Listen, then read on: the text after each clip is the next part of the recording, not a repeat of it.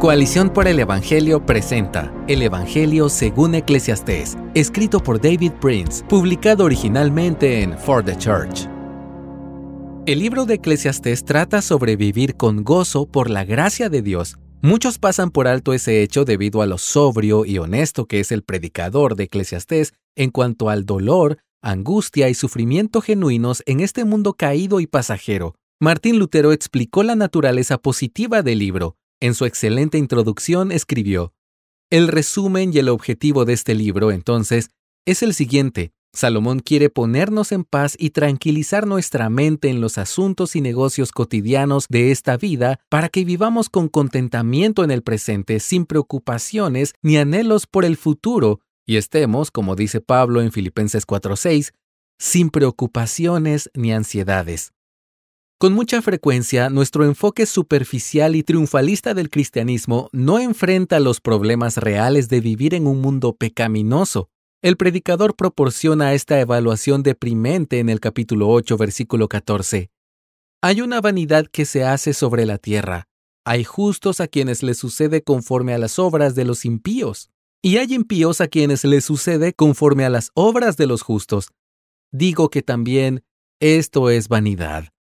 No es exactamente el tipo de descripciones que encontrarías en un folleto de turismo para la Cámara de Comercio Mundial, pero el predicador en Eclesiastés sigue esa declaración con yo alabé el placer y comer, beber y divertirse. ¿Cuál es la conexión entre la injusticia desgarradora y dolorosa con la alegría? Responder esa pregunta abre el mensaje de Eclesiastés para nosotros. Todo el libro confronta la tendencia que tienen los portadores de la imagen de Dios de querer ser Dios en lugar de confiar en Dios. Eclesiastés nos enseña que solo podemos acercarnos a Dios sobre la base de quién Él es y no sobre la base de quiénes somos nosotros. A menudo pensamos que podemos tenerlo todo, saberlo todo, experimentarlo todo, lograrlo todo, ser felices en todo, tener todas las respuestas para todo, nunca preguntarnos por qué suceden las cosas y hacernos un nombre que será recordado para siempre. Solo Dios puede ser y hacer todo eso. Nosotros no somos Dios y ese hecho es una realidad gloriosa. Dios no nos da detalles sobre todo lo que sucederá en nuestras vidas y por qué todo sucede. Es mucho mejor que eso. Él se da a sí mismo. Es por esto que Salomón explica en Proverbios 9:10 que el principio de la sabiduría es el temor del Señor. La verdadera sabiduría es saber lo que no sabes. Es confiar en el Dios soberano que sí conoces y creer que la vida es toda la obra de Dios, como dice Eclesiastés 8:17. Jesús le dijo a los discípulos que debía ir a Jerusalén, sufrir mucho, morir y resucitar. Pedro respondió como lo hubiéramos hecho. No lo permita Dios, Señor. Eso nunca te acontecerá. Puedes leer esto en Mateo 16, 22. Ninguno de nosotros hubiese planeado el sufrimiento, la crucifixión y la resurrección de Dios Hijo. Jesús respondió, Quítate de delante de mí, Satanás, me eres piedra de tropiezo.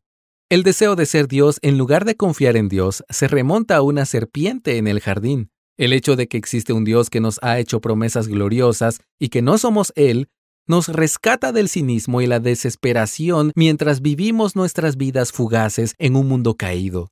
El predicador de Eclesiastés nos dice que las dificultades de esta vida son las mismas para el justo y el impío, el limpio y el inmundo, el que sacrifica y el que no, el bueno y el pecador, el que jura y el que teme jurar. Sobre todo, hay una cosa que él dice es cierta en la vida para todos, la muerte. Lee Eclesiastés capítulo 9, versos 2 al 3. Estos no son el tipo de versos que encontrarás en las tarjetas motivadoras. La línea divisoria entre el creyente y el incrédulo no es que los creyentes se salvan del dolor, la angustia y la injusticia, pero los incrédulos no. La línea divisoria es que los creyentes saben que viven esta vida en la mano de Dios, como dice Eclesiastés 9.1, y hay más cosas sucediendo de lo que vemos con nuestros ojos o sentimos en el momento. El creyente que confía en Dios no le pide a esta vida que le dé lo que solo Dios puede dar, gozo y contentamiento. A quien teme al Señor por fe, la inevitabilidad de la muerte le hace disfrutar de la vida a plenitud, sabiendo que es pasajera.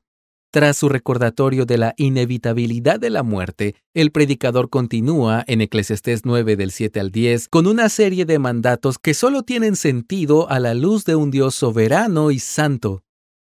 Vete, come tu pan con gozo y bebe tu vino con corazón alegre, porque Dios ya ha aprobado tus obras. En todo tiempo sean blancas tus ropas, y que no falte ungüento sobre tu cabeza, Goza de la vida con la mujer que amas todos los días de tu vida fugaz que Él te ha dado bajo el sol todos los días de tu vanidad. Porque esta es tu parte en la vida y en el trabajo con que te afanas bajo el sol. Todo lo que tu mano halle para hacer, hazlo según tus fuerzas, porque no hay actividad ni propósito ni conocimiento ni sabiduría en el Seol a donde vas. La vida es para vivirla de manera práctica, apasionada y enérgica como un don de Dios. La persona sabia sabe que las cosas simples de la vida importan, no solo aquellas cosas que consideramos son los grandes momentos.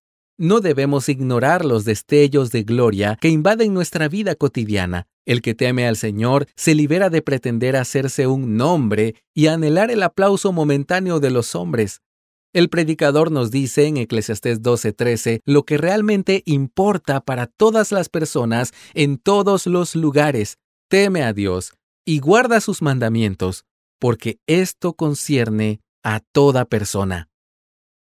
Por lo tanto, la vida diaria debe ser un intento sobrio, pero con los ojos muy abiertos, de confiar, glorificar y disfrutar a Dios, abrazando la porción que Él nos ha dado en esta vida fugaz debemos permanecer en Cristo, el pastor, a quien el predicador señala en Eclesiastés 12:11, porque separados de él, nada podemos hacer, como enseña Juan 15:5.